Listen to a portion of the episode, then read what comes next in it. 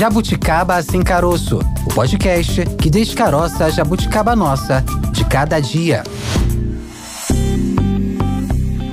Olá, tudo bem? Seja muito bem-vindo, seja muito bem-vinda. Esse é o Jabuticaba Sem Caroço, podcast da Sputnik Brasil com os assuntos do nosso cotidiano. Comigo, Maurício Bastos e com a Tayana de Oliveira. Tudo bem, Thay? Tudo bem, Maurício. Vamos começar essa semana falando sobre o apagão em São Paulo. A gente lembra, né, daquele temporal e como isso afetou a vida da população lá do estado de São Paulo.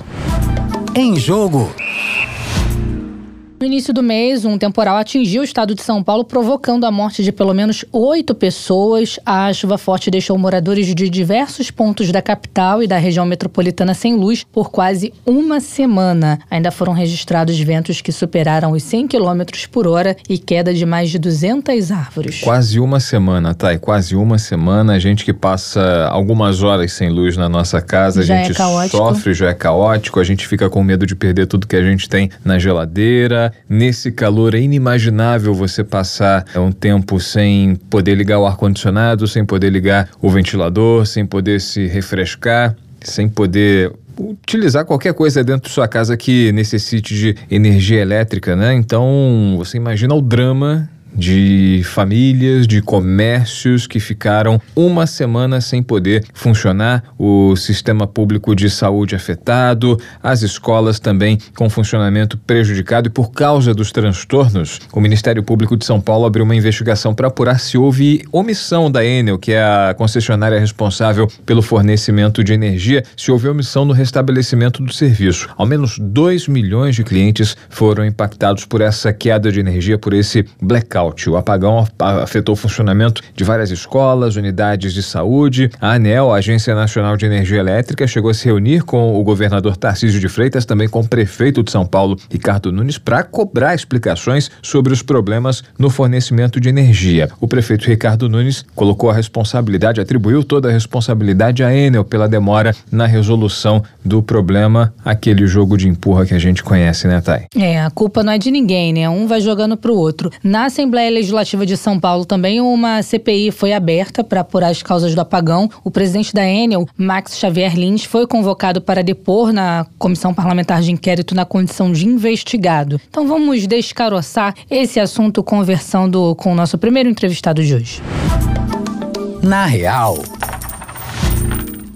Nivaldi de Castro, economista, coordenador do Grupo de Estudos do Setor Elétrico, GESEL, do Instituto de Economia da UFRJ. Professor Nivaldi, obrigado por aceitar nosso convite. Seja muito bem-vindo aqui ao Jabuticaba Sem Caroço da Sputnik Brasil. Tudo bem? Tudo bem, muito obrigado pelo convite, poder tratar de um tema tão relevante que é a energia elétrica. Pois é, um tema relevante, um tema sensível. Nesse mês de novembro temos vivido episódios que revelam alguns problemas, né? Problemas climáticos, né? Em decorrentes de eventos nem tanto assim previstos, né? Alguns especialistas dizem que são previstos porque eh, tudo está no pacote do, do aquecimento global, fenômenos meteorológicos, né? Mas boa parte deles também atribui a falta de conservação, a falta de manutenção do sistema elétrico, particularmente da rede de distribuição nas cidades. Em São Paulo, a gente tem notado um discurso um tanto quanto desalinhado, um jogo de empurra entre autoridades, representantes da concessionária de energia elétrica que abastece a região metropolitana em relação à responsabilidade por esse apagão que durou quase uma semana. Qual é o tamanho da culpa de cada ente aí, professor? Não, o primeiro culpado de todos é o homem que vem emitindo toneladas e toneladas de gases de efeito estufa, que vem provocando um aquecimento global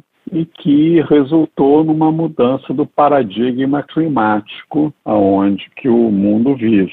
Então esses eventos climáticos né, que se espalham pelo mundo com cada vez mais frequência né, de ocorrência e cada vez mais intensidade do impacto que provoca sobre a população, sobre o meio ambiente, é crescente. Então, o grande culpado é o homem, nem é São Pedro, é o homem né, que está. Esse é o, que é o primeiro ponto. E se você tem uma mudança no paradigma climático, né, você olha todas as infraestruturas econômicas, né, elas são feitas dentro de certos parâmetros de temperatura, de ventania, né, de aquecimento. Então, quando eu compro um ar-condicionado, eu sei que ele me aquece, ele me refrigera até tanto. Então, ou seja, e como esse paradigma climático está mudando, está cada vez mais quente, cada vez venta mais, etc., aí você tem a ocorrência desses fenômenos.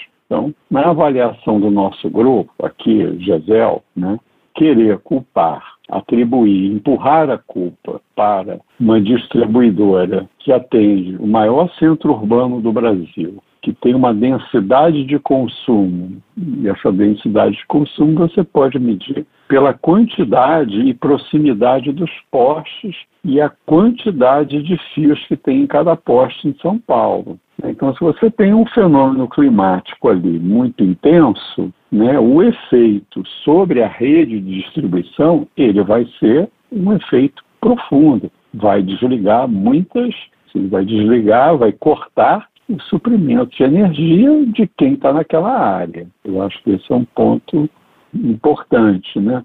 E aí, se você olha o problema que ocorreu ali, que a, a velocidade do vento superou é, os padrões para os quais a região é muito densa, tem muito poste, etc. Se acontece algum acidente climático ali, o efeito é, vamos chamar assim, quase que devastador. Esse é o primeiro ponto. As evidências aí que a própria imprensa apresentou foi de que ocorreram uma queda significativa de árvores, quase que mil árvores tombaram. E aí a pergunta que se faz, por que, que essas árvores tombaram? Elas tombaram porque o sistema de poda, que é da responsabilidade da prefeitura, ele é muito deficiente numa localidade lá que caiu uma árvore que cortou suprimento de energia elétrica, a, o condomínio tinha solicitado a poda daquela árvore há 63 dias que ela não foi podada. o que, que significa uma árvore frondosa frente a um vento de mais de 100 quilômetros? É que a árvore tomba. Mas por quê? Aí a gente pode fazer uma analogia com um barco à vela. Né? barco à vela no oceano, numa tempestade, numa ventania muito forte, o que, que ele faz? Ele tira a vela justamente para diminuir a área aonde o vento incide. Na cidade de São Paulo isso não foi feito, então caíram mais de 800 árvores. Por quê? Porque as árvores estavam com a vela, entende, cheia. E aí, quando cai uma árvore dessa, ela, ela, ela provoca dois problemas. Primeiro, ela certamente vai cair em cima de pó, de fio. E aí o fio é desligado. Em qualquer concessionária de energia elétrica, não é o caso só de São Paulo, em qualquer lugar que a árvore cai, né, a concessionária ela tem que esperar a vinda ou do corpo de bombeiro ou da prefeitura para cortar a árvore. Ela não pode cortar a árvore como ela não pode podar a árvore.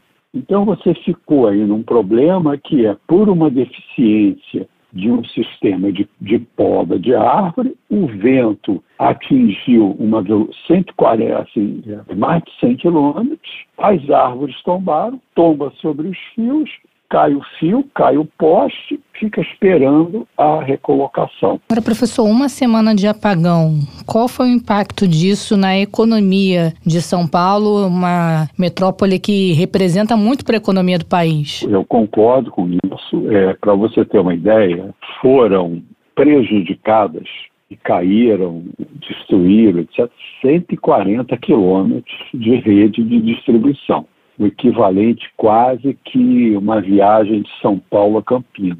Você vê a magnitude do problema, entende? Então, realmente foi um fenômeno climático de proporção inusitada sobre uma cidade densamente povoada, né, com uma rede de, de, distribuição muito concentrada, quantidade e distância dos postos e dos fios, que cai 140 quilômetros. Então, você recompor isso de um dia para o outro é impossível. E, na realidade, não foi a cidade toda que ficou cinco, seis dias sem luz. É, as, a, os dados apresentados, inclusive pela, pela própria agência reguladora, foi de que gradativamente o número de consumidores foi sendo é, restabelecido.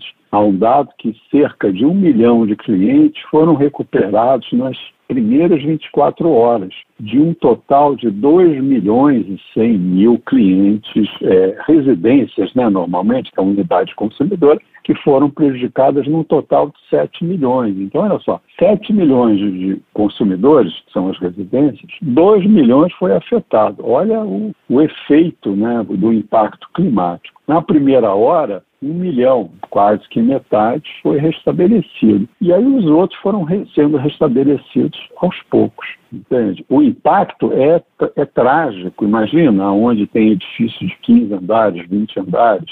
Se cita hospitais, normalmente os hospitais, eles têm unidades geradoras de backup. Então, o problema, isso já é previsto por lei faz parte dos procedimentos de segurança em qualquer hospital, inclusive que tem UTIs, etc. Você tem essas unidades, né? Mas os sinais ficam apagados. É um transtorno imenso. Mas de quem é a culpa? É do homem. E uma parte dela é certamente é por conta da prefeitura que descuidou dessa parte de, do, da poda.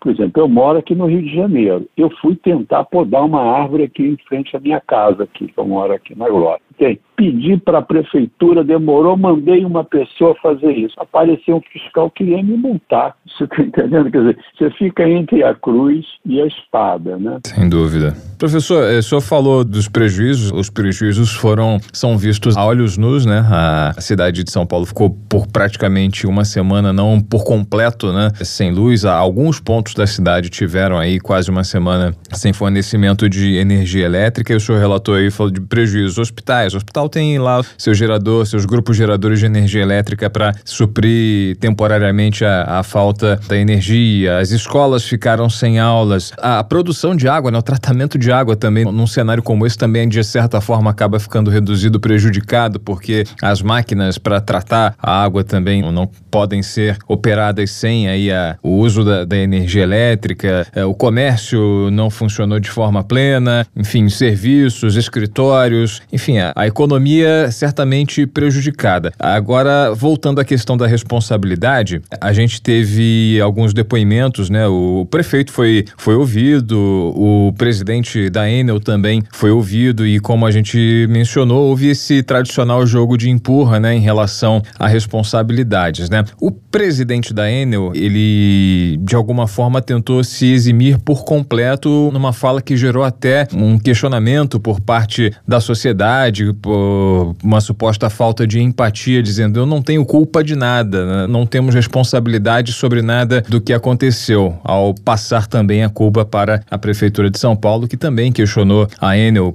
O, inclusive, o, o presidente da Enel está sendo relacionado num inquérito na Assembleia Legislativa de São Paulo, está é, sendo investigado, né? Foi incluído, o nome dele foi incluído como de investigado em toda essa questão. Na opinião do senhor, qual é o tamanho, enfim, a, a responsabilidade da Enel é passível de punição todo esse problema para a distribuidora de energia elétrica? Essa é uma pergunta muito importante, é muito complexa e, obviamente, esse caso aí, esse acidente, né, ele entrou ele entrou, vamos dizer assim, ele foi contaminado pela política. E aí, quando ele é contaminado, quando ele entra no âmbito da questão política, esse prefeito quer se recandidatar, etc. Né? Então, então fica um pouco complicado e, e, assim, mas a gente, como nós somos da academia, né, para nós é um pouco a gente elimina esse, essa contaminação política e onde é que a gente tem que analisar é o contrato de concessão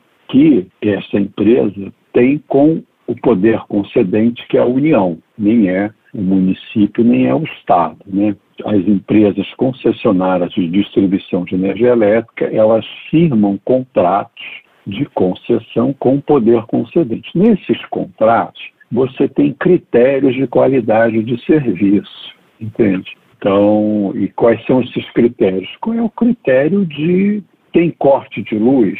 Qual é a frequência? Qual é a intensidade?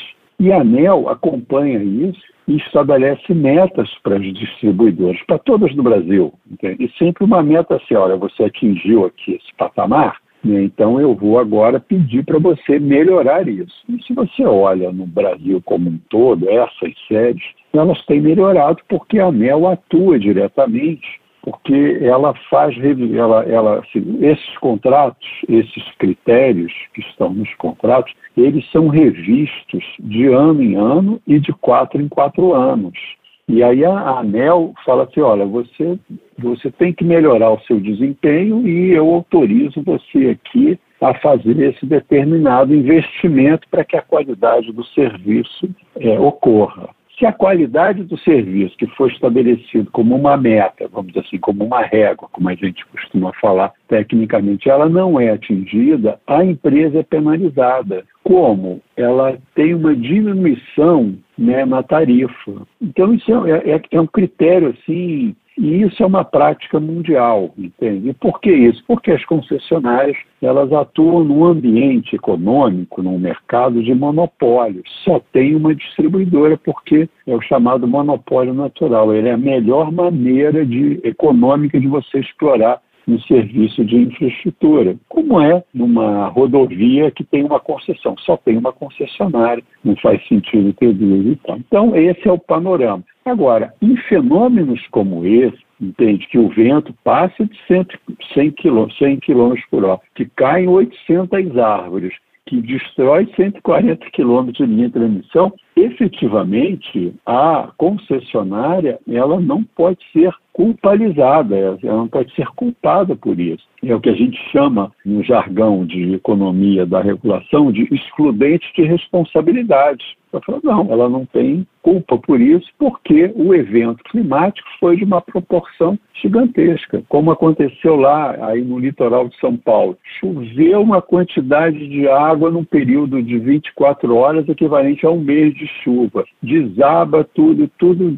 Você vai culpar quem? Entende? E o contrato prevê esse tipo de excludente, como, por exemplo, vamos fazer um paralelo com o seguro o de automóvel. Seguro de automóvel. Seguro é. de automóvel. Quando ocorre uma, um desastre uma natural. Intensa, desastre natural, isso está previsto no contrato de concessão das distribuidoras de energia? Isso, isso. Pra você ter uma ideia, eu posso estar enganado aqui, mas a informação que eu tive da minha equipe é que os postes são instalados para suportar velocidade de vento de 80 quilômetros. Deu mais de 100.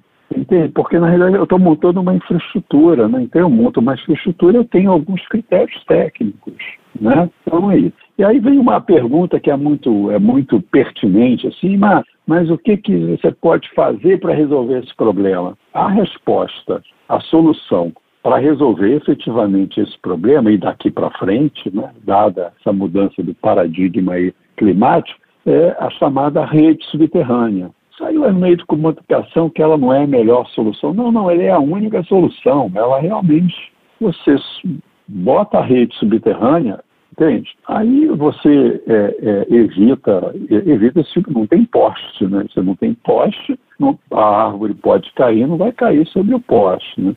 E por que, que isso não é feito? Porque é muito caro é, é mais de 10 vezes mais caro do que uma rede aérea, como se chama. É tão cara que a maioria das cidades dos Estados Unidos é rede aérea. No Japão, a mesma coisa, em algumas cidades. Etc. Você vai na Europa, teve guerra, então vamos, vamos botar rede, rede subterrânea, entende? Que frio no calor era muito melhor. Mas a cidade de São Paulo merece isso. E eu acho que talvez valha a pena avaliar que tipo de indução, inclusive no âmbito do contrato, deve ser dada para a Enel para ela fazer esses investimentos. Agora, quando ela faz esse investimento, que é um investimento que vai beneficiar a todos, o custo desse investimento ele vai para a tarifa. E aí a tarifa sobe. Então, realmente, você fica entre a cruz e a espada. Né? Eu quero uma tarifa mais módica, entende? Mas ela não suporta vento de 100 km. Mas tem vento de 100 km toda semana? Não, é um evento esporádico. Bom, então vamos correr esse risco. Aí, quando acontece, o risco dá lá o sinistro, né? você perde o seguro do carro. É um exemplo muito bem colocado até por vocês, muito pertinente. Então, a solução ideal é enterrar, né, assim, fazer rede subterrânea. É obra, para a rua, porque não é, você não, não fura um metro, você fura metros, você bota os transformadores dentro de galerias, que tem que ter ventilação, entende? Que tem que ter escoamento, eventualmente chove, a água não entrar. Esta é a solução. Boa parte aqui da cidade do Rio de Janeiro é rede subterrânea, então não tem esse tipo de problema. Mas aqui, pelos lados aqui, de, a parte alta da cidade aqui, por exemplo, Santa Teresa, ah, choveu, apaga a luz, entende? Mas na glória aqui, choveu, não apaga a luz, porque a a rede é subterrâneo. O senhor trouxe aqui a minha lembrança, Nivaldi, a, os episódios dos bueiros voadores, né? Da, das explosões, das tampas, da, das tampas, de bueiro que até uns anos atrás explodiam, né? Talvez por superaquecimento. Não, aí foi vazamento da rede de gás. De gás, né? É, não foi por conta da rede de distribuição de energia elétrica, foi por conta do gás, que é subterrâneo, uhum. que ele vazou em algum momento, e aí ele fica num ambiente que é propício para a explosão, porque o contato da, da energia elétrica sendo no transformador com gás provoca a explosão. Certo. Então a, a, dúvida é a seguinte, né? Já que nesse espaço é, subterrâneo por lá passariam os cabos de energia elétrica, os dutos de gás, talvez as galerias de águas pluviais para o escoamento da água da chuva e que se evite, enfim, para que se evite molhar e inundar os equipamentos que porventura estejam submersos, sistema de telefonia da mesma forma. Isso, na avaliação do senhor, não deveria ser algo macro, muito além do que do sistema sistema de energia elétrica? Seria algo estruturante, um projeto de cidade? Não é, mas mesmo sendo um projeto de cidade, qual é o problema? Você não pode fazer isso da noite para o dia, né? É um processo. Se você anda na cidade de São Paulo, eu me lembro até, eu, quer dizer, eu moro no Rio de Janeiro, né? Então a gente sempre brinca com paulista, né? Aquela artista francesa, Catherine Deneuve, veio para esse festival Vale Lux aí, a Rússia também promove o Festival de Filme Russo.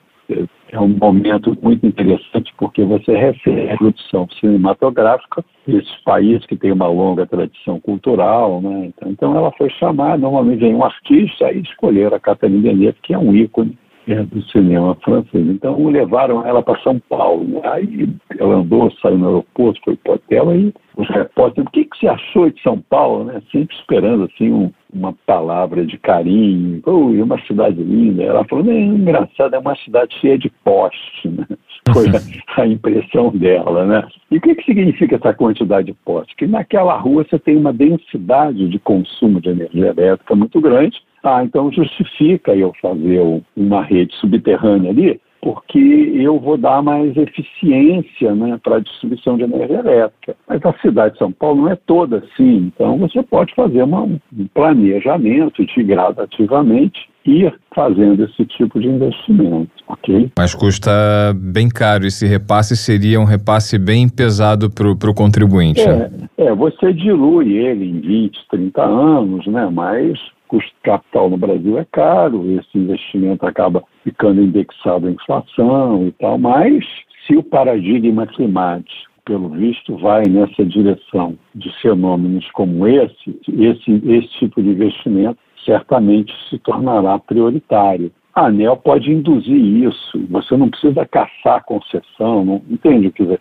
Do ponto de vista assim, bem objetivo, a culpa não é da Enel. Até assim, em momentos mais de contração, você quer punir o porteiro que do edifício que caiu. Não, a culpa é sua. E, e, efetivamente, na nossa avaliação, não seria o caso. E o instrumento contratual em vigor e com a atuação muito séria e competente da ANEL, ela pode obrigar a distribuidora a fazer um programa de investimentos, entende? Calibrando ali para não pesar tanto na, na tarifa e priorizando aquelas áreas que são que têm mais densidade é, é, e atenta a isso que vocês falaram que debaixo da terra cabo de televisão não porque em São Paulo também é tudo aéreo mas passa a questão fluvial passa o gás então Então, mas tecnicamente você resolve isso. Nós estamos conversando com o Nivaldo de Castro, economista, coordenador do GESEL, Grupo de Estudos do Setor Elétrico do Instituto de Economia da UFRJ.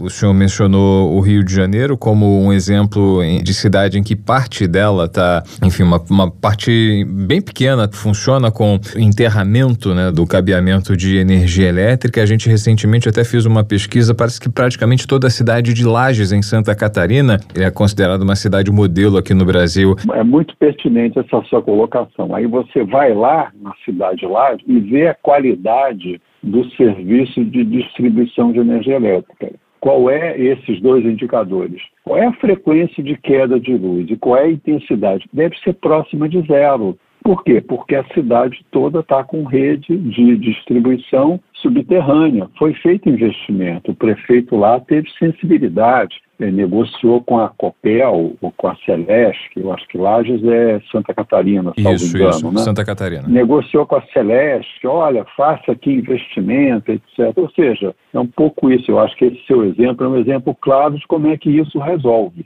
É isso. A cidade de Lages é uma das considerada modelo na implantação desse tipo de sistema de abastecimento. Voltando aqui para São Paulo, né, o Ministério Público está abrindo uma investigação para apurar se houve omissão da Enel no restabelecimento é, da energia para os consumidores das cidades e da região metropolitana de São Paulo. Também a Defensoria Pública solicitando um ofício à Enel pedindo esclarecimentos. O prefeito Ricardo Nunes responsabilizou a Enel pela demora na resolução do problema. Muito foi discutido sobre o modelo né, de contrato de concessão, como é o contrato é, firmado com a Enel depois de, desse evento que aconteceu em São Paulo, falando que seria necessário repensar esse modelo, é, pensar não, em mudanças. Não, o senhor concorda com isso? Não, em absoluto. Isso aí é coisa tão, tão politicagem de está querendo fumaça aí, né, neblina para se esconder atrás disso. Nada disso. Esses contratos de concessão, eles foram introduzidos no setor elétrico nos anos 90, quando houve um processo de liberalização, né, o capital privado começou a, ser, a entrar nas distribuidoras, é um padrão a nível mundial, toda a Europa trabalha com esse tipo de contrato, entende? Por causa do monopólio natural, não tem que mudar nada. Talvez tenha que mudar o prefeito, mas o contrato não. Tem até uma brincadeira aqui, você está entendendo? Mas espera aí, né? Não vamos subverter um setor que é tão importante para a sociedade brasileira, que é o setor de energia elétrica, o segmento de distribuição de energia elétrica, que envolve investimentos maciços e investimentos de longo prazo. Se você fizer essa rede, rede subterrânea, esse investimento vai ser amortizado em 30 anos.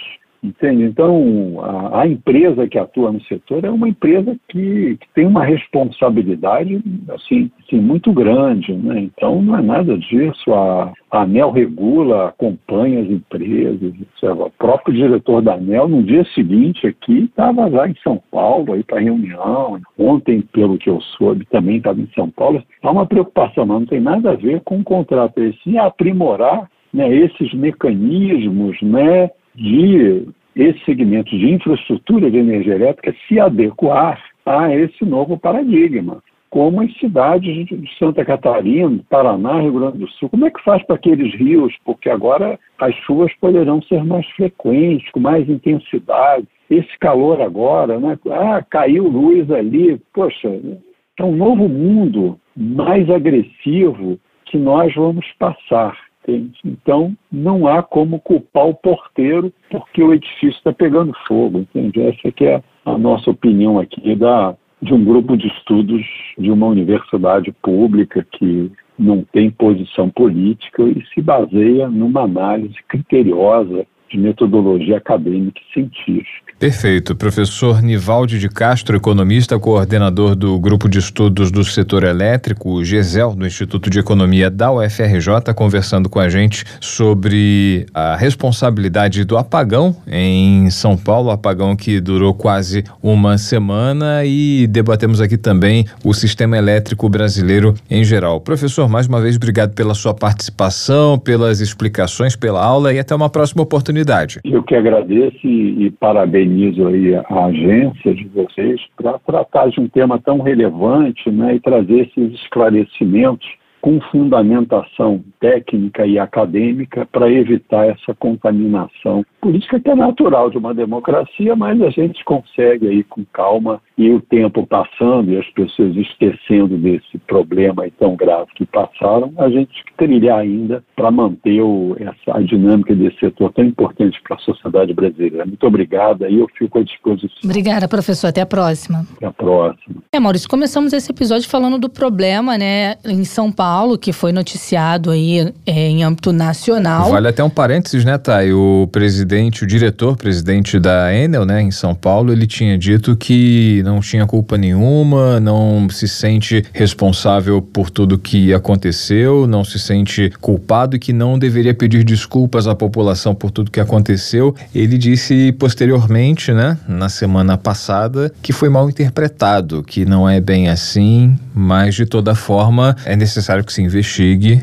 as atribuições, as, as, responsabilidades, qual é a parcela da Enel, qual é a parcela da Prefeitura de São Paulo. Bom, aqui no Rio de Janeiro, na semana passada, foi registrado um apagão no dia 13 de novembro. 18 cidades do interior do estado ficaram sem luz. A região também é atendida pela Enel. Em nota, a concessionária informou que uma ocorrência externa à rede no sistema de transmissão em Campos dos Goitacazes afetou o fornecimento de energia para municípios do norte e noroeste fluminense. Ainda de acordo com a empresa, a situação foi normalizada em quase duas horas. O Brasil tem um histórico recorrente de blackouts, de apagões, né? O Brasil já teve algum, alguns dos maiores episódios desse tipo no mundo, episódios até traumáticos que a gente pode relembrar aí rapidamente, né? Esse ano, em agosto, um apagão afetou 25 estados do país e também Distrito Federal depois de uma ocorrência na rede de operação do Sistema Interligado Nacional. É só um dos casos, né, Thay? É, em 2020, também no dia 3 de novembro, a principal subestação do Amapá pegou fogo, afetando o fornecimento de energia em 13 dos 16 municípios do estado. Quase 800 mil pessoas ficaram 10 dias sem eletricidade. Dois anos antes, em março de 2018, todas as regiões do país foram afetadas por um apagão que teve maior intensidade no norte e no nordeste. Esse blackout ocorreu por causa de uma falha na linha de transmissão ligada à usina de Belo Monte, no Pará. Essa usina não suportou um aumento de carga e aí 70 milhões de pessoas foram afetadas. Em 2009, o problema acabou se estendendo pela fronteira. Houve uma falha de três linhas de transmissão provenientes da usina binacional de Itaipu. A queda brusca na demanda de energia acabou provocando o desligamento automático de 20 turbinas da hidrelétrica, deixando quase 90 milhões de pessoas sem energia no Brasil e também no Paraguai. O Paraguai que teve aí 90% do seu território afetado. E em 99, um dos maiores blackouts da história, em março de 99, 10 estados e o Distrito Federal ficaram sem luz, 76 milhões de pessoas afetadas. Na época, o governo culpou um raio que teria atingido uma torre de distribuição em Bauru, no interior de São Paulo, e depois ficou comprovado que a causa, na verdade, foi uma sobrecarga no sistema. Dois anos mais tarde, foi implantado o racionamento de energia em todo o país, exceto na região sul, mais uma medida para tentar solucionar esse problema, problema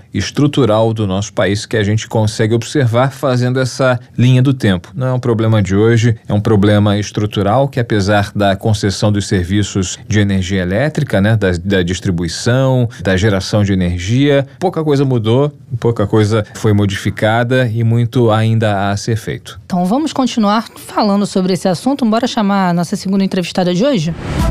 Alguém me explica. Conosco Clarice Ferraz, diretora do Instituto Ilumina. Clarice, obrigado por aceitar nosso convite. Seja bem-vindo aqui a Sputnik Brasil no podcast Jabuticaba Sem Caroço, tudo bem? Tudo bem, é um prazer falar com vocês. Clarice, tudo bem em partes, é. né? Tudo bem em parte porque, assim, a gente está tratando de uma questão muito sensível à população brasileira, que é a questão do abastecimento de energia elétrica. A gente recentemente viveu um drama, para particularmente a população de São Paulo, praticamente praticamente uma semana sem energia elétrica em muitos pontos, um prejuízo incalculável em termos econômicos, escolas sem aulas, é, hospitais sem funcionar e tudo isso atribuído a um problema estrutural, um problema de manutenção, problema considerado até básico em termos de, de conservação, algo que as concessionárias de energia elétrica deveriam dar atenção devida, já que a tarifa é alta, isso tá, faz parte do, da conta de luz que é paga mensalmente pelo consumidor, pelo contribuinte. O, o, o, que a gente, o que a gente viu em São Paulo é um ponto fora da curva, é algo que pode voltar a repetir diante do, do fenômeno climático que atingiu a cidade, com fios é, suspensos, com a, o cabeamento aéreo. A solução é fazer o enterramento de, desse cabo para evitar problemas como os que foram vistos em São Paulo? Maurício, o acidente, né, o incidente, né, que não é um acidente que ocorreu em São Paulo, ele é realmente relacionado a uma severa falta de manutenção. Tá? Então a gente viu, por exemplo, relacionado às árvores, isso não é só uma questão da prefeitura, e a qualidade mesmo dessa rede, como é que ela está, como é que ela está distribuída, como é que esses cabos estão nos postes, né? Como é que isso tudo está organizado. A distribuidora, ela é obrigada a cuidar disso e a fazer essa manutenção. E está no contrato de concessão. Ela é concessionária, prestadora de um serviço público que é essencial à nossa vida, como você bem colocou. Então é responsabilidade dela.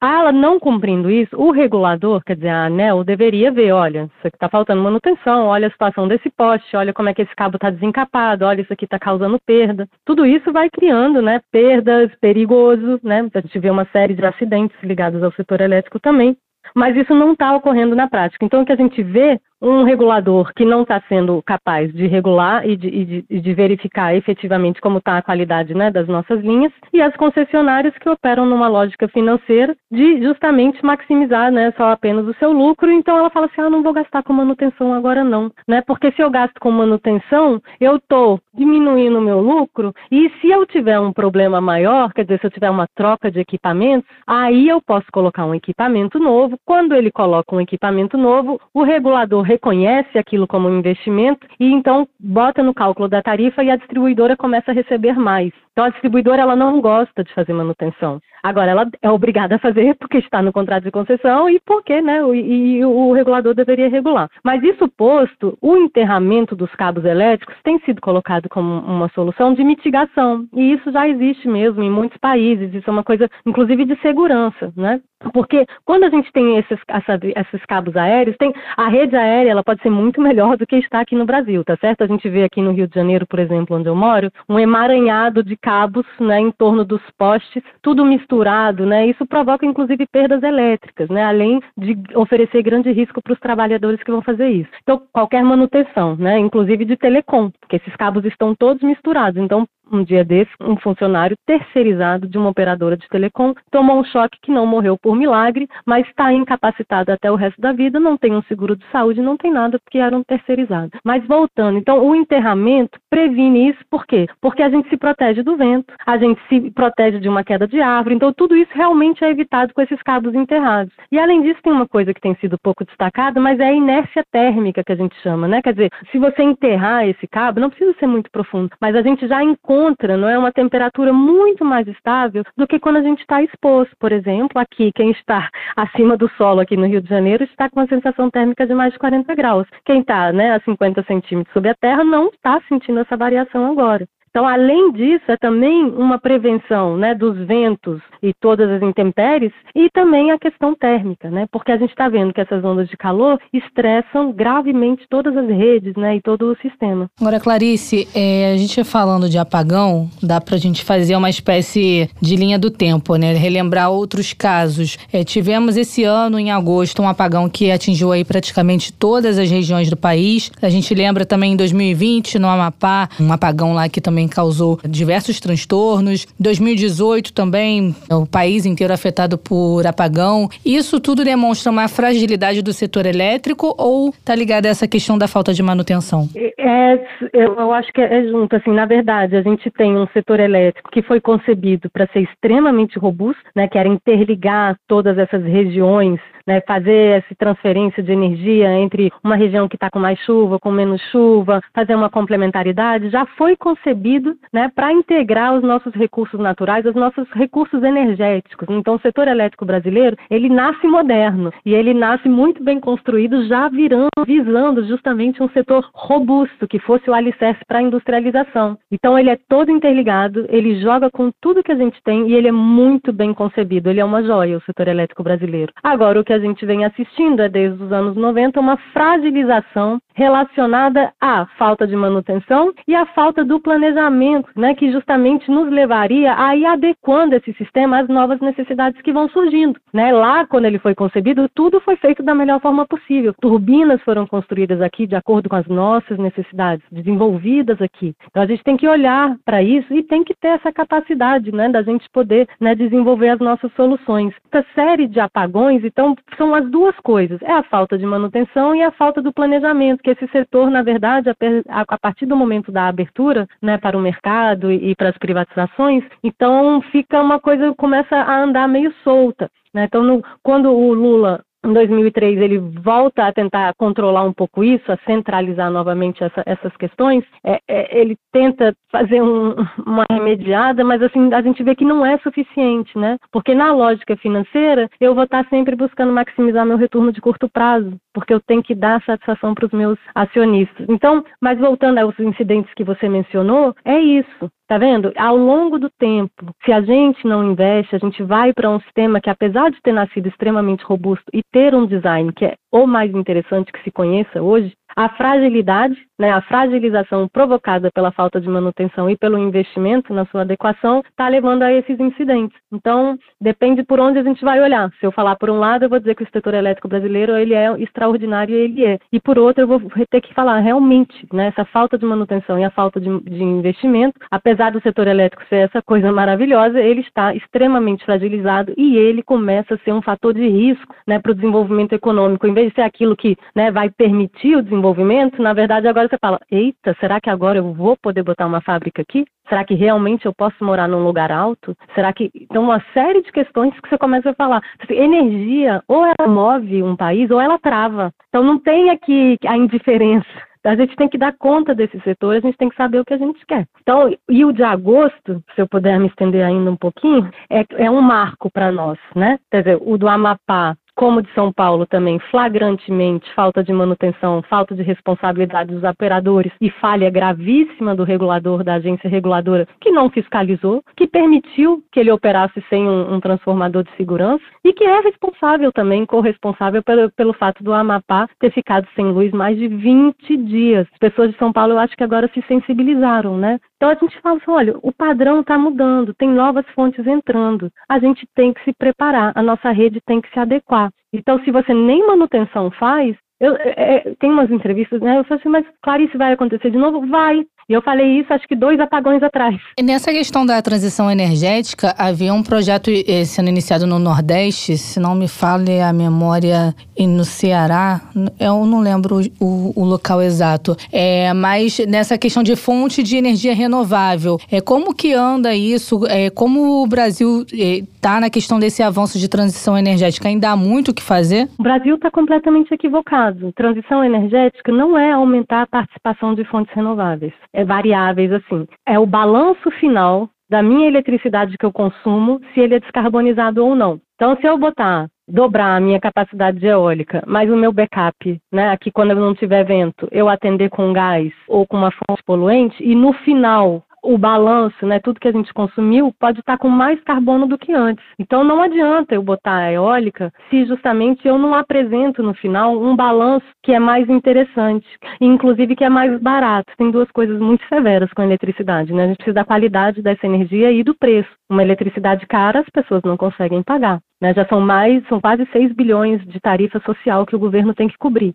6 bilhões. E não é o governo que cobre, não, é a gente, né? Porque isso vem na nossa conta. Até me expressei mal. É isso que ocorre. Então, não, a gente não está indo bem na transição, a gente tem um avanço né, de, de setores específicos, né? A eólica, a solar, mas se cada um cresce para o seu lado, o sistema se arrebenta. Então, esse crescimento das renováveis, ele só faz sentido e ele só beneficia a economia brasileira, os brasileiros, se ele for feito com uma integração bem feita, se ele for feito da melhor maneira possível. Agora, com esse excesso de renováveis hiperconcentrados na região Nordeste, você está tendo, por vezes, Itaipu reparada, né, quer dizer, atendendo para cobrir necessidade de inércia do Nordeste. Usinas hidrelétricas do Sudeste paradas, né, não entrando, não turbinando energia, às vezes até jogando água fora quando está cheio, porque tem que estar tá pronta para quando não tiver energia eólica. Então, do jeito que está sendo feito, sem planejamento, não, não está bom. E a eólica não é barata. Porque quando ela, cria, ela entra desse jeito, o que está se falando agora? O que está sendo licitado agora? Uma nova linha de transmissão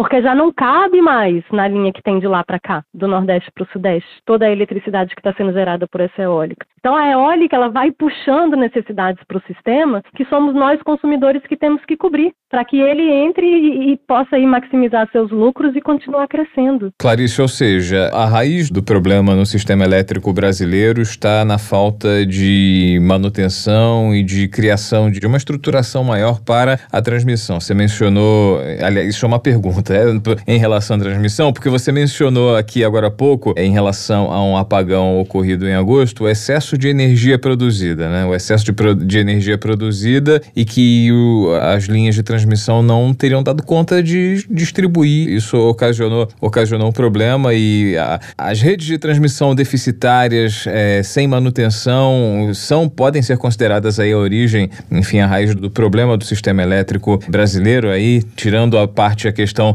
da geração que, como você mencionou, é uma das melhores do mundo aqui no Brasil? Não, eu não acho que a geração seja uma das melhores mais do mundo no Brasil. Maurício, acho que talvez eu tenha me expressado mais. No desenho original, até essas linhas de transmissão justamente é que dão a nossa maior originalidade, porque são elas que interconectam os reservatórios e as diferentes regiões que nos permitem fazer esse jogo. Quer dizer, o que dá maior segurança e o que dá maior assim, vantagem para o setor elétrico brasileiro é essa dobradinha, é reservatório com linha linha de transmissão. Tá? É ela que justamente vai permitir que essa eletricidade possa ser transferida, né? que faz com que a gente tenha como uma mega bateria móvel que esteja aí para atender todo mundo né? de forma integrada e coordenada. Então, não, inclusive a transmissão, na verdade, ela até recebe investimento, não, não, não é esse o, o nervo aqui da questão. Agora, o, o que vai encarecendo a nossa tarifa é se essa transmissão for crescendo para atender interesses de alguns setores, né? Por exemplo, ah, a eólica do Nordeste, para ela poder escoar, ela está precisando de uma linha de transmissão. Quem paga a linha de transmissão? Os consumidores. Quem é que tem que pagar a conta né, da hidrelétrica que não gera para ficar esperando se precisarem dela para cobrir um buraco de, de eólica? É o consumidor. Né? O hidrelétrico está perdendo dinheiro, inclusive, está reivindicando justamente que a sua remuneração, porque ele não está sendo despachado, porque nunca tem lá na rede por conta da eólica em diversos momentos. Né? Então, são, são é, a falta de, é, eu acho, Maurício, sobretudo essa falta de manutenção, né, que está flagrante, e a falta, né, de, desse investimento, que, e, e, investimento a gente não faz assim solto, né, investimento a gente tem que planejar, né, então um setor carente de planejamento, eu acho que é quase uma consequência natural, né, que essas coisas estruturantes não ocorram. Por isso que a gente fala assim, será que não é hora da gente reexaminar essa estrutura de governança? Não está óbvio que estamos com um problema, né, como vocês estavam mencionando, a série de eventos e graves e crescentes em gravidades que, que, que vem ocorrendo, né? Agora, outro assunto que gera muita uhum. polêmica é a questão da privatização da Eletrobras. É, até que ponto essa questão pode contribuir para o nosso setor elétrico nacional e também para a economia do Brasil? A privatização da Eletrobras é uma ameaça né, ao desenvolvimento do Brasil. Não há a menor dúvida a respeito disso. Né, porque o que é a Eletrobras? Né, o que representa a Eletrobras? Ela é a maior detentora com poder de mercado absurdo, né, que é extraordinário, né? A gente fala, o argumento é vamos privatizar porque precisamos concorrer, porque precisamos investir. Aí você não tem investimento nenhum e muito menos qualquer estrutura competitiva que possa existir quando tem uma empresa que detém mais de 40% da transmissão e que detém mais de, vamos dizer, está em torno de 50%, não sei exatamente agora, dos reservatórios. E nessa breve conversa que a gente teve, estava comentando disso, né? Como tem uma grande né, é, participação dessas fontes novas, eólica e solar, que entram e, e, que a gente tem que lidar com elas, mas eu não sei quando vai ter sol, quando vai ter vento. De noite eu sei que não vai ter sol, então eu já sei que eu tenho que ter alguma coisa, né? Se eu tiver com a entrada grande solar. Mas o vento a gente já não sabe direito. Então, assim, o reservatório, e é isso que está sendo, né, os lobbies e está sendo ativado, inclusive pelo próprio Ministério. É como é que a gente remunera, então, esses serviços, né, que a gente vai dizer que um reservatório produz, porque só o reservatório é capaz de atender certas situações. É a tecnologia que entra e sai mais rápido e tem consequências para a turbina hidrelétrica, tá? Mas quem pode entregar? Quem pode entrar? Quem vai ter justamente a, a, a, o não é combustível, né? A água. Eu não posso estocar a eletricidade, mas eu estoco a água. E, e, se eu aciono uma turbina, ela rapidamente vai entrar em operação, uma hidrelétrica. Então é a tecnologia que melhor atende esse perfil. Então ele está querendo ser remunerado por isso. O que, que faz a Eletrobras desde então de, de, privatização? Não investe em coisa alguma, mas financeiramente tem fechado, inclusive, o capital de várias usinas com reservatórios. Quer dizer, já nasceu com um poder de mercado enorme e ele não para de aumentar. Na hora que a gente for colocar preço, se for como eles estão querendo, né, inclusive essa precificação sendo desenhada dentro do Ministério com apoio da maior consultoria do setor, que pertence ao Banco BTG, PSR pertence ao Banco do BTG, eles estão querendo que a remuneração disso aqui, né, de eu fazer esse backup, de eu estar disponível para você entrar. Quanto vai cobrar? Mercado livre, quanto eles quiserem. Você não quer ficar no escuro? Então você vai ter que ajoelhar para a Eletrobras. A Eletrobras, ela deixou de ser solução para o setor elétrico para se tornar um problema, e um grave problema. Então a gente tem que entender o que está acontecendo aqui. Então eu acho muito importante que o governo retome controle. Né? Se, não ser, se não for reverter isso, mas que ao menos a gente tenha que, tem que, tem que re, reganhar o controle. O governo atualmente tem 43% das ações, mas não, não decide nada, nada. Né? Tem 10% do poder de voto, não tem representante de direito no conselho de administração. Todas as decisões da Eletrobras são tomadas né, de acordo com o que é decidido pelo seu conselho de administração, o presidente da empresa, um ex-banqueiro, sabe nada de eletricidade e está aí cortando custo, cortando manutenção. A frase dele na semana passada, não sei se vocês ouviram, ele apresentando os resultados da empresa, se orgulhando do lucro que ele conseguiu graças a uma né, otimização tributária, quer dizer, re reduzindo capacidade de arrecadação do Estado, né, e em corte de manutenção e de pessoal, e dizendo que é natural e que assim ele é muito bom porque aumenta a lucratividade. Ele está operando gravemente para o aumento da vulnerabilidade desse sistema que a gente está comentando até agora. Se eu corto pessoal, manutenção, operação, o que, que eu estou fazendo? Estou aumentando a fragilidade. E a Eletrobras, que é o grande agente desse setor, está fazendo isso. E ela detém o nosso estoque. Então a gente está numa situação muito, muito, muito delicada com essa questão da Eletrobras. Eles vão decidir índice de inflação, de inflação se isso continua desse jeito. Porque ele que bota o preço na eletricidade, quem vai dar o balanço no final? Né? É quanto ele achar que vale a pena ele botar a eletricidade dele.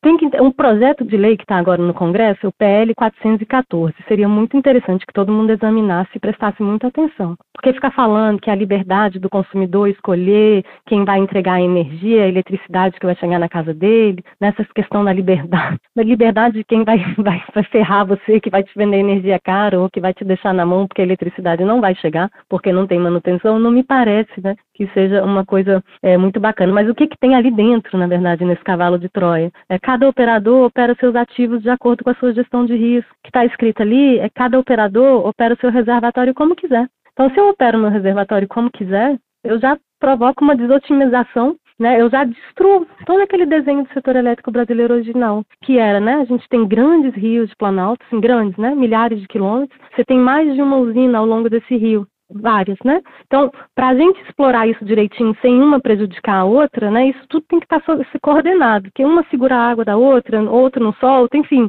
Se cada um for por si, a gente vai desotimizar toda essa operação. Então, isso não pode ocorrer no setor elétrico brasileiro. Você traçou um raio-x aqui do funcionamento atual do, do sistema elétrico brasileiro e toda a sua complexidade relativa ao papel de cada um na distribuição, na geração na, e também na distribuição. A gente está conversando com a Clarice Ferraz, que é diretora do Instituto Ilumina. Queria retomar com você, Clarice, a, o, o, problema doméstico, né? o problema que afetou, que atingiu a cidade de, de São Paulo, né? que a, em relação ao jogo de empurra, em relação à responsabilidade responsabilidade, né? A Enel atribui a culpa a tudo que aconteceu a fatores climáticos e a falta de manutenção por parte da prefeitura de São Paulo, que ela não teria cumprido seu papel de fazer o corte dos galhos das árvores, né, as podas, e em relação e, e já a prefeitura de São Paulo tira o corpo fora, se exime dessa responsabilidade, né? Inclusive no Rio parece até uma, uma confusão de atribuições, né? Quando é uma determinada altura da árvore, quem faz a, o corte a concessionária de energia, quando é determinada altura é a prefeitura que é, realiza essa operação, ou seja, tá uma transferência de responsabilidades. O, o presidente da Enel, né, que é a concessionária de energia elétrica que abastece de luz a cidade de São Paulo, está sendo questionado, inclusive, na Assembleia Legislativa, vai ser ouvido lá por uma comissão no papel de investigado. Agora, queria saber de você em relação ao custo do projeto que previu o, o enterramento, né? Aterramento é uma coisa, enterramento é outra. O enterramento do cabeamento de São Paulo, né? Que seria uma, uma espécie de solução para esses problemas. Isso é alto o custo, a população sentiria de imediato um peso muito forte no bolso, além de, claro, de todo o transtorno que uma obra dessa magnitude proporciona? É um transtorno mesmo, viu, Maurício? Mas é um transtorno que depois é porque né, o que, que a gente vai fazer? Vai quebrar calçada, né? Vai fazer um buraco, vai ter que botar uns cabos, né? Lá, enfim, é um transtorno. E aí as pessoas não querem lidar com isso, né? Porque justamente naquele tempo que essa obra durar, as pessoas vão reclamar e tudo isso. Mas é, é a gente olhar para frente e entender que uma vez enterrado, esses problemas né, vão ser. O que que não pode? E o que que é, tá vendo como fica complicado a gente ficar pensando e segmentando muito o planejamento de uma cidade? É a distribuição, quer dizer, é o consumidor de energia elétrica que vai pagar pagar por isso, porque isso é um projeto de cidade. Junto vai o cabo da Telecom, junto a gente está ganhando segurança. Isso é um projeto de vida urbana. Como é que a gente se organiza no nosso espaço? Quer dizer, isso é realmente só relacionado à distribuição? Então, como é que a gente vai financiar isso? Lá em Genebra, por exemplo, na Suíça, onde eu morei muito tempo, a distribuidora ela é municipal foi feito um projeto enorme de eficiência energética. E aí tem uma, uma eu, onde eu estudei, né, foi, é, na universidade, então tem uma, teve, acho que tem uns três anos, foi feita uma tese de doutorado, examinando, né, os dez anos desse projeto de eficiência energética, os impactos macroeconômicos, então. Então, quer dizer, para a distribuidora, a distribuidora realmente ela perdeu receita, né, ela vendeu menos eletricidade, as pessoas consumiram menos, o programa foi um sucesso, é um sucesso, né, mas ocorre que quando você analisa de forma um pouco mais ampla, os outros impactos macroeconômicos macroeconômicos, né? Deixa de pagar um subsídio aqui, gera um emprego ali, enfim, os impactos, tem toda uma grade assim de análise né, do, dos impactos e, na verdade, é extremamente positivo para a cidade como um todo. Então, se, se eu fico olhando só ali na distribuição, não vai sair. Agora, se eu integro isso de uma forma mais ampla, num projeto de urbanização, né, num projeto justamente de fazer uma análise mais profunda dos impactos econômicos, né, macroeconômicos desse enterramento e dos benefícios que isso vai me dar, certamente a gente vai conseguir viabilizar isso. De quem Agora, seria isso é governo, papel? isso é planejamento. Né? Exatamente. Né? É. Isso é governo, isso, isso é uma coisa tão ampla, né, e a gente vê que isso é uma realidade de todas as cidades brasileiras, que eu acho que isso deveria sair capitaneado pelo governo federal. Mas isso pode ser uma solução totalmente regional, porque é uma questão da distribuidora. Mas como a gente está falando dessa coisa, né, estruturante e que, e, é, então por que não, né, uma grande coordenação para que isso seja feito, né, não só visando algum ponto, né, onde seja esteja mais visível, né, porque a gente vê justamente a atenção que foi dada ao incidente de São Paulo, compara com a questão do Amapá, que foi muito mais severa, né? Falou-se pouquíssimo. Né? E eu até te perguntei a respeito da responsabilidade, você mencionou, né, o Clarice, do a questão do cabeamento, por exemplo, de telefonia, de internet, de dados, né? E aqui, é, exatamente, e, a, e a, eu e a Tayana, a gente inclusive já abordou esse assunto aqui no, no Jabuticaba Sem Caroço, né? Sobre a, a rede da, da, internet, distribuição de dados, como, como é estruturada a, a, distribuição de internet no país. E a gente mencionou a questão do furto, do furto de cabos. De cabos. Né? Aqui no Rio de Janeiro, um problema,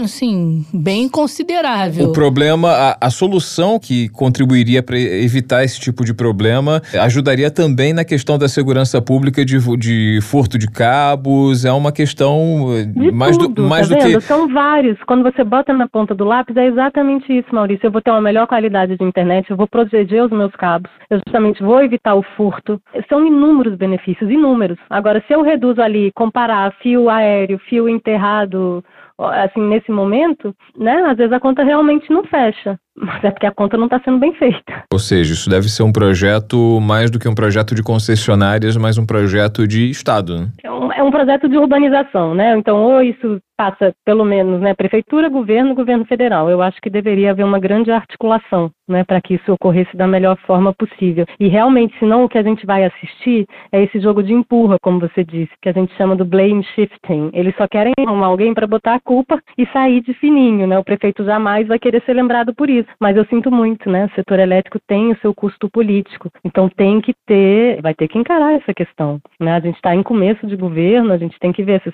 se ou, ou, né, os outros, né, estão na metade dos seus mandatos, tem muito tempo aí para eles perderem uma eleição. Então é bom eles, eles abraçarem esse problema, assumir a sua parte de responsabilidade e chamar para uma concertação, porque realmente é um problema severo para ser resolvido, sabe? Bom, nós conversamos com a Clarice Ferraz, diretora do Instituto Ilumina. Clarice, é um prazer falar contigo. Muito obrigada por esse bate-papo. Fica aí o convite para voltarmos a conversar em outras oportunidades. Ah, obrigada, gente. Já aceitei. Obrigado, Fico Clarice. à disposição. Obrigado. Até a próxima. Até a próxima.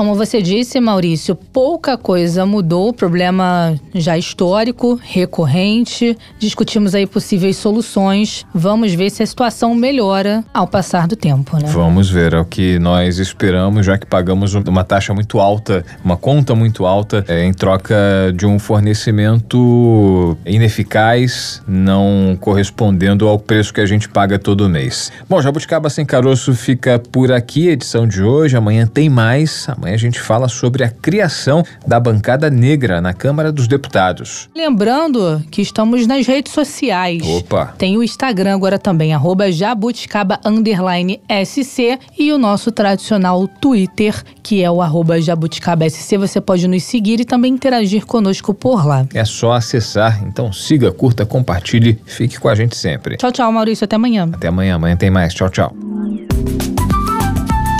Jabuticaba Sem Caroço, o podcast que descaroça a jabuticaba nossa de cada dia.